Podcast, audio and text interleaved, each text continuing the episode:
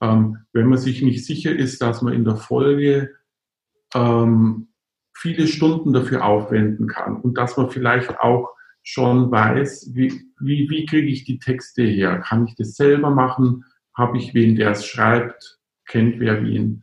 Wie kriege ich die Fotos? Das sollte man eigentlich am Anfang wissen. Wie du online genug Gewinn machst oder wie du optimal in den E-Commerce startest. Das und mehr zeigen wir dir hier im Commerce or Die Podcast. Mit freundlicher Unterstützung der HDI.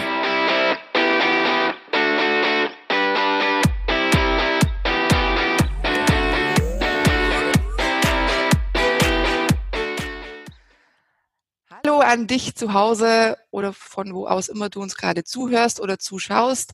Heute schon mit Folge 18 unseres Commerce or Die Online Podcasts. Mit dabei von unserem Team ist heute Maurice und meine Wenigkeit. Hallo.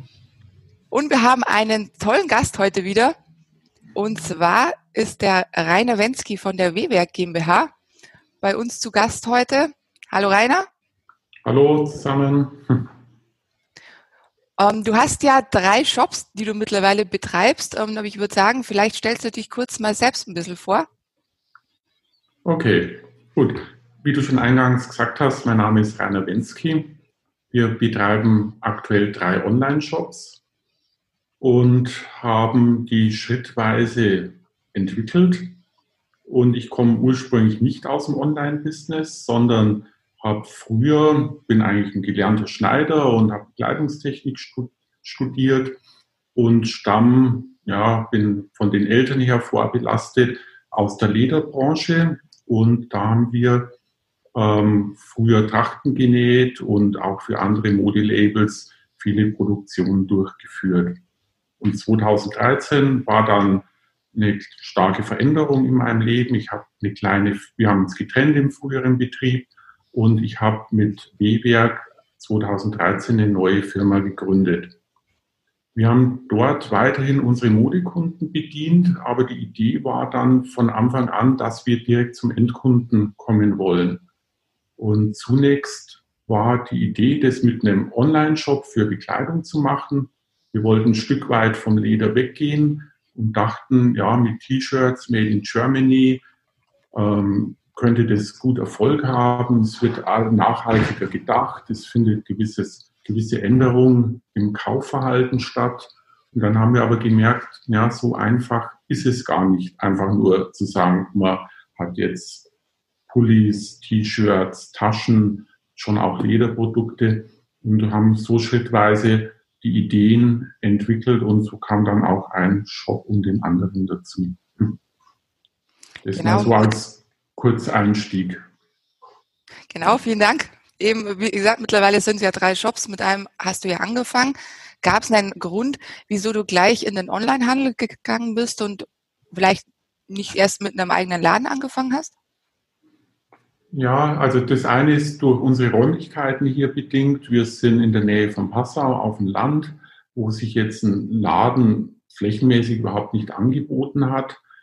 Und das Zweite war, dass ähm, in der Bekleidung eigentlich kein Platz ist, wenn man Made in Germany macht, dass man noch eine Marge für einen Fachhändler mit einkalkulieren kann. Das mag für Markenlabels funktionieren, große Kollektionsnamen, aber da ist es am Ende auch so, ähm, dass die ja auch alle in Asien oder in Fernost produzieren. Und unsere Idee war, wir wollen unbedingt Made in Germany machen. Wir wollen unsere Technologien nutzen, das selber herstellen und dafür mussten wir aber direkt an den Endkunden rankommen, weil sonst die Produkte zu teuer würden. Drum haben wir von Anfang an konsequent auf Online gesetzt. Mhm, okay. Ähm, ist ja auch was, was jetzt immer stärker forciert wird. Das nennt sich ja mittlerweile D2C, also Direct to Customer, nicht mehr, dass man den, den Zwischenhändler eigentlich auslässt. Äh, ich sehe das jetzt immer mehr, dass immer mehr Produzenten versuchen, das direkt zu vertreiben und die Zwischenhändler auszuschalten. Rainer, denkst du, das ist so ein Zukunftsprinzip? Dass es den Zwischenhändler immer weniger geben wird in naher Zukunft? Also, mhm. oder vielleicht in weiterer Zukunft auch? Ja, es ist so, also die Bekleidungsbranche ist ja da eigentlich Vorreiter, weil ich, naja, ich habe vor 20 Jahren, ich habe dann Bekleidungstechnik studiert, bin dann in einen elterlichen Betrieb eingestiegen und schon da hat sie abgezeichnet, die ganzen Fachhändler, die machen alle zu. Früher gab es noch einen Lederfachhandel mhm. und das war mit das Erste, was ausgestorben ist. Und im Nachgang war dann äh, die Folge, dass quasi die ganzen Labels anfangen, eigene Läden aufzumachen und im Prinzip ein Fachhandel nicht mehr existiert. Und das mhm. hat sich eigentlich dann durch alle Branchen durchgesetzt, dass ähm, die großen, die Global Player, die machen überall in Fußgängerzonen, in Einkaufszentren ihre Läden auf, aber der eigentliche ähm, kleinere Händler, der sich jetzt aus der Bekleidungsbranche gedacht, verschiedene Marken auf dem Markt zusammensucht und da sein Produkt, seine, seinen Stil anbietet und das an Kunden verkauft, ist leider immer weniger gefragt. Und jetzt von deiner Frage her, man hat eigentlich heutzutage fast nur noch die Chance, direkt an den Endkunden mhm. zu gehen. Ja, wie, wie, du ja schon sagtest, die Margen strumpfen ja auch einfach. Ja, das wird ja auch immer, der Preiskampf wird immer stärker. Es ist immer, ich bin immer mehr kontrollierbar, ich bin transparenter von meinen, von meinen Preisgestaltungen her. Und äh, somit schrumpfen mir natürlich auch die Margen weg. Und, und dadurch muss ich ja, ja. irgendwo auch jetzt einen, einen Mehrwert schaffen. Ja, genau. Das ist eigentlich ähm, die einzige Chance. Entweder ich habe das Modell, ich importiere möglichst günstig aus, aus dem Ausland, kann meine Marge, also dass ich halt nur handel, mache meine Marge drauf, verkaufe es entweder direkt oder auch wieder über den Fachhandel. Aber die Alternative ist eben, wie, wie wir uns entschieden haben, wir wollen selber entwickeln, wir wollen unser Produkt haben, wir wollen es fühlen, damit arbeiten. Und dann war zunächst auch nur die Chance, direkt an den Endkunden mhm. zu gehen. Aber, und da ist ja dann dieses Online-Thema, ähm, ich habe jetzt, war jetzt schon immer ähm, EDV-affin und ähm, habe mich immer viel damit beschäftigt, aber dass es so schwierig ist, und das sind eigentlich auch die Pfründe alle vergeben ähm, im Online-Business, dass man sagt, man will mit einem Produkt, was es schon gibt, realisieren, ist äußerst schwierig. Und da haben wir dann leider ja, viel Lehrgeld bezahlt, viele Versuche unternommen, SEO-Optimierung, mit Google AdWords angefangen, mit Facebook. Naja, und da höre ich jetzt auch eure Podcasts gerne, weil mich die viel an die Zeit erinnern und ihr eigentlich jetzt viel an Informationen rüberbringt, ähm, die mir damals ja, durchaus viel genutzt hätten. Danke, das ist, das ist ein schönes Feedback. Genau, ja, vielen Dank. Da, da will ich ja. ganz kurz noch ein, äh, einhaken und zwar, das ist auch ein Thema, was Aaron schon mal gesagt hat. Also das, was du gerade gesagt hast, dieses Prinzip habe ich schon gesehen. Also ich tue mich unglaublich schwer damit, äh, einen neuen Shop zu öffnen ähm, oder ein neues Produkt auf den Markt zu bringen, wenn mein Endkonsument schon sagt, das kenne ich schon, das habe ich schon gesehen, das ist jetzt nichts Neues für mich, warum soll ich das jetzt bei dir konsumieren? Wenn ich doch einen Händler habe, dem ich schon vertraue, da weiß ich, da kaufe ich ein, da bekomme ich es, da passt auch die Qualität. Also das ist ähm, ein sehr, sehr schönes Learning, was du uns da jetzt auch nochmal bestätigt hast, quasi, was Aaron auch predigt. Ja, ja, genau wir haben halt dann entdeckt oder über die Jahre hat man eine geniale Idee und das sowas kommt aber ja fast nur durch Zufälle, also durch Schicksale. Wir waren in Mailand auf der Ledermesse vor vier Jahren und ich habe einen Vertriebsmann, der hört gerne HiFi, analog Schallplatten und er erzählt mir, er hat jetzt eine Ledermatte für seinen Plattenspieler gekauft, ähm, um bessere, äh, besseren Klang damit zu erzeugen. Und dann sagst du ihm, ja, warum kaufst du sowas? Ähm, das können wir doch selber machen. Wir haben den Laser, wir haben alle Leder der Welt und das probieren wir jetzt mal selber aus. Und das war eigentlich dann die zündende Idee, dass ähm, wenn man in Nischen geht, ähm, unheimlich erfolgreich nach wie vor sein kann. Und ich weiß jetzt nicht, wer sich mit Plattenspielern und der HiFi-Branche auskennt, aber das ist ja auch ein Markt, wo man sagt, da gibt's alles. In allen Preisklassen. Du kannst für einen Plattenspieler mühelos 5000 Euro, 10.000 Euro und weit mehr ausgeben. Und dann habe ich festgestellt, ja, da liegen oft nur ganz billige Filzmatten drauf und dass wir mit den Ledermatten da ein schönes Produkt, was sich auch im Klang spürbar auswirkt, auf den Markt bringen könnten. Ja, und dann war die Idee dazu da, dass quasi mein Agent ähm, in parallel zu der Lederkollektion, die wir noch vertreiben, in die Plattenläden geht und die anbietet. Und dann haben wir auf ein Jahr lang an die 100 Fachhändler gefunden, die unser Produkt aufgenommen haben. Und da haben wir noch so gedacht, also wir beliefern in dem Fall nur den Fachhandel direkt, haben das selber nie online aufgenommen.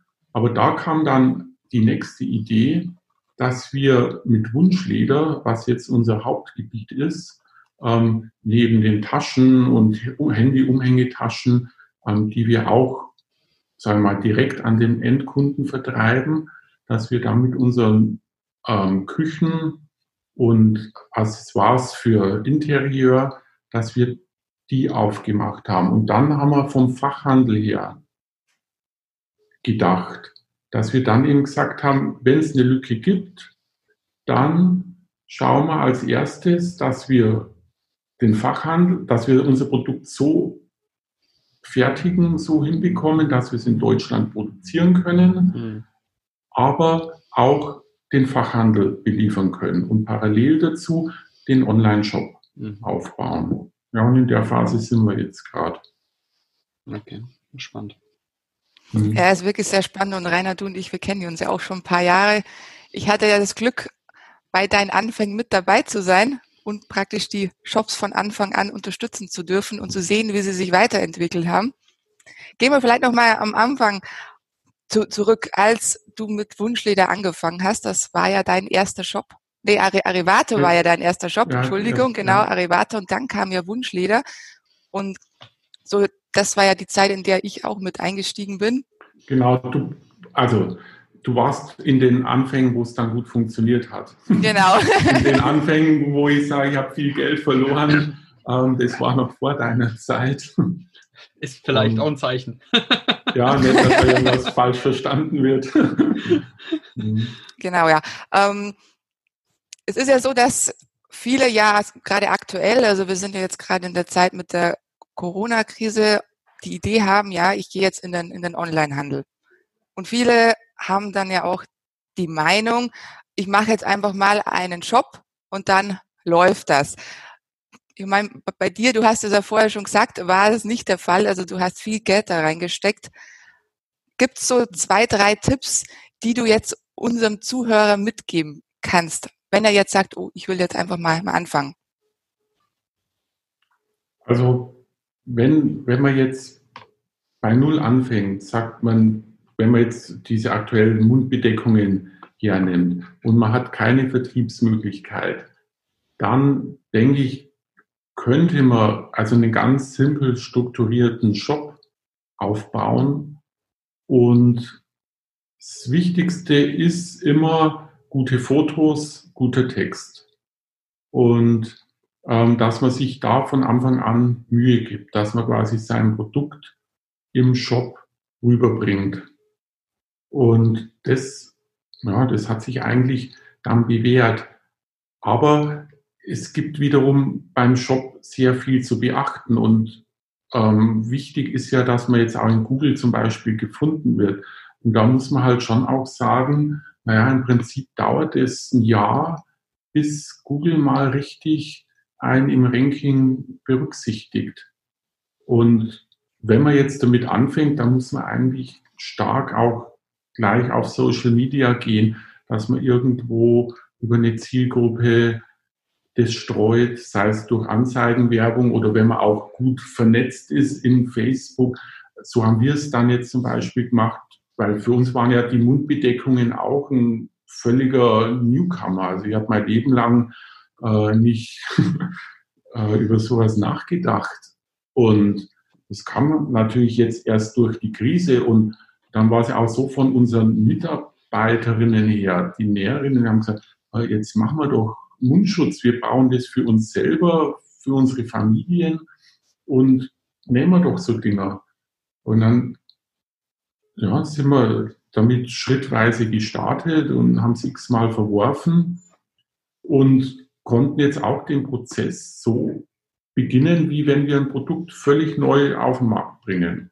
Und das ist auch gerade das Spannende, weil da sind die Gründe nicht vergeben. Also im Moment hat da eigentlich jeder eine Chance damit. Das ähm, ist super spannend. Ich würde gerne mal so ein bisschen auch auf die einzelnen Prozesse eingehen, wie deine Learnings hier waren. Das würde mich noch, würde mich mhm. stark interessieren. Zum einen, du hattest ja ein Produkt, also die, deine Produkte gab es ja quasi. Das heißt, du hast ja alles andere um dein Produkt bauen müssen. Und da würde mich ja. einfach so ein bisschen interessieren, wie waren deine Entscheidungen? Also das Thema warum hast du dich jetzt ah, für einen Shop entschieden? Kein Shopsystem. Gab es damals die Shopsysteme 2013 noch nicht so gut, wie es es mittlerweile gibt? Ähm, das Thema Advertising, äh, warum hast du dich für A und nicht für B entschieden? Das würde mich einfach so ein bisschen interessieren. Welche Zahlmöglichkeiten? Mhm. Warum hast du dich für, für diese Zahlmöglichkeiten entschieden? Äh, vielleicht, dass man einfach mal so ein bisschen mhm. auch wirklich dem Zuhörer dadurch wirklich einen Mehrwert jetzt bieten können. Wo waren deine Learnings auch in den einzelnen Teilbereichen? Also lass uns doch mal vorne beim Shop wirklich anfangen. Warum hast du mit Stefanie jetzt dich für dieses System entschieden? Muss ja dann ein WooCommerce-Shop mhm. sein. Ja. Warum hast du dich dafür entschieden? ja, genau. Ähm, mhm. Äh, dann auf WooCommerce umzusteigen und wo kamst du vorher her? Was waren deine Learnings aus, dem, aus der Shop-Entscheidung? Mhm. Okay. Gut, ja, also als ich dachte, wir machen Online-Shop, wusste ich überhaupt nicht, welche Shops, Shopsysteme das es überhaupt gibt. Und dann haben wir uns mit verschiedenen Leuten getroffen, die sagen, wir können Shop programmieren. Und dann ist es am Ende auf den Oxid-Shop rausgelaufen. Mhm. Und da habe ich dann schon nach einem ich meine, wir haben ein halbes Jahr vielleicht gebraucht, bis wir dann endlich online gehen konnten. Hat ewig gedauert. Und dann habe ich schnell gemerkt, Mensch, ähm, andere Shops sehen irgendwie besser aus. Die haben schönere Startzeiten, die Bilder kommen besser rüber. Und da ging so meine ersten Zweifel los, ob, ob ich jetzt eigentlich aufs richtige System gesetzt habe. Und das war eben auch am Anfang so, dass wir nicht, nicht weiterkommen sind. Da haben dann die Old-Tags an den Bildern gefehlt, die Metatext hat nicht gepasst. Die wussten selber nicht, wie man eigentlich Texte schreiben muss, platzieren muss, dass es funktioniert. Und dann habe ich nach einem halben, dreiviertel Jahr meine Fühler weiter ausgecheckt und habe geschaut, ja, was könnte man eigentlich ändern? Und dann bin ich irgendwann auf Stefanie gestoßen, die es damals in Grundzügen war, sich selbstständig zu machen? Oder ich glaube, du warst da ein halbes Jahr dann selbstständig? Ja, also wir haben uns wirklich fast ganz am Anfang ja. kennengelernt und auch durch reinen Zufall, muss man auch sagen. Ja, ja. Es war durch einen Zufall, als einer bei uns hat was nähen lassen, ähm, wo er gesagt hat, ja, ähm, wir können eine Werbung platzieren auf seiner Seite und die Administratorin ist Stefanie Ruderer. Und, genau, so haben wir uns kennengelernt.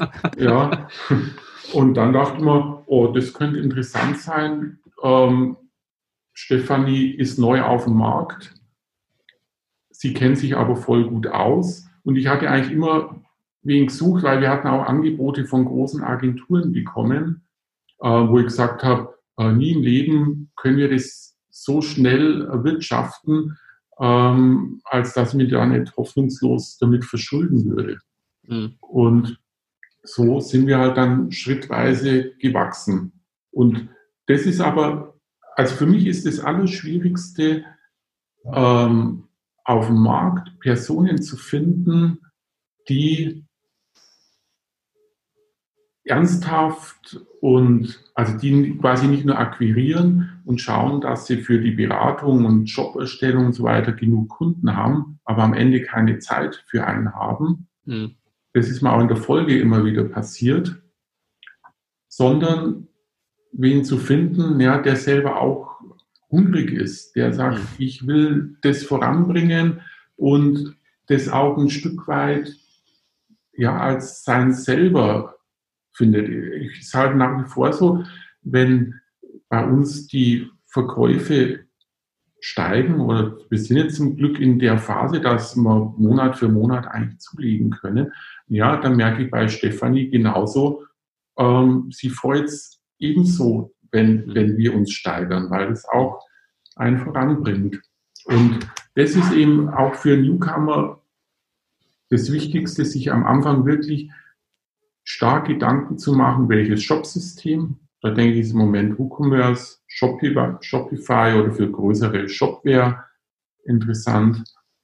Und dann ähm, ja, das auf Herz und Nieren zu prüfen und auch schon weiter zu fragen, wie schaut es denn aus mit AdWords? Wie schaut es aus mit Facebook-Marketing? Weil wenn, wenn der Programmierer, Webshop-Ersteller sagt, naja, ähm, da müssen wir uns dann wen suchen, das ist nicht mein Gebiet, und die Person aber auch kein Konzept dafür hat, mhm. wo und wie man sucht, ja, dann würde ich tunlichst die Finger davon lassen. Das war nämlich genau unser Problem. Dann die ersten zwei Jahre. Ja, ist, ist ja auch absolut richtig, weil ich vergleiche einen Shop eigentlich auch immer mit einer Fußgängerzone. Wenn ich einen neuen Shop habe, bin ich eben nicht vorne in der Fußgängerzone, wo die Großen wie in Emerson äh, in der großen Fußgängerzone stehen, mhm. sondern ich bin eben in der Seitenstraße. Und mein Advertising macht ja erstmal nichts anderes, wie ein, ein Schild aufzustellen und zu zeigen, hey, ich bin da hinten in der Seitenstraße drin. Und das greift natürlich ineinander. Das heißt, wenn der Shop-Programmierer nicht weiß, wie muss ich die Homepage SEO-konform gestalten oder optimieren, dann kann ich Advertising schalten, wie ich möchte. Es wird wahrscheinlich nie wirklich irgendwas funktionieren. Mhm, ja. Und am Anfang halte ich auch für sehr, sehr wichtig, dass man gleich Wert auf gute Bilder legt. Also, dass man sein Produkt rüberbringt okay. und auch von den Texten her. Und da hat sich dann auch herausgestellt, meine Erfahrung ist, es ist viel sinnvoller, bei den Texten an den Endkunden zu denken. Also, dass man weniger an, an Google denkt und denkt, ja, ich muss jetzt so und so oft prozentual mein Hauptkeyword im Text platzieren. Ich meine, das macht man dann natürlich auch, aber ähm, mit unseren Handy-Umhängetaschen in Wunschleder, da haben wir jetzt ja, in den zwei Jahren, wo wir damit auf dem Markt sind, sind wir mit fast allen Begriffen unter die Top 10 gekommen. Das kommt aber auch daher, dass wir immer mehr Informationen, also echte Informationen gegeben haben. Und dass ich eben den Eindruck habe, dass es bei Google auch nicht mehr zieht, wenn man einfach nur sagt, ja, ähm, schwurbelt um das Produkt drumherum, schreibt so einen dieser ja, bekannten, bekannt berüchtigten SEO-Texte und am Ende liest vielleicht der Interessierte weder den einen Text noch den mhm. anderen. Aber wenn er sich tatsächlich dafür interessiert, dann sollte es halt schon wirklich Inhalt bieten. Okay. Dann würde mich natürlich jetzt noch mein ureigenes äh, Thema interessieren, und zwar Thema Payment und äh, auch so ein bisschen das Accounting, sprich die Buchhaltung. Wofür hast du dich denn da entschieden und warum? Also A, wie, wie machst du dein, deine Payments? Hast du dich für einen Payment Service Provider entschieden? Hast du entschieden, du machst das selber?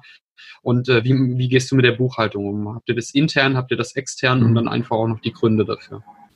Euch interessiert die Antwort auf diese Frage? Dann seid gespannt. Bis zur nächsten Folge. Wir danken unserer Station Voice Abi Schreert. Bis zum nächsten Commerce or Die Online Podcast.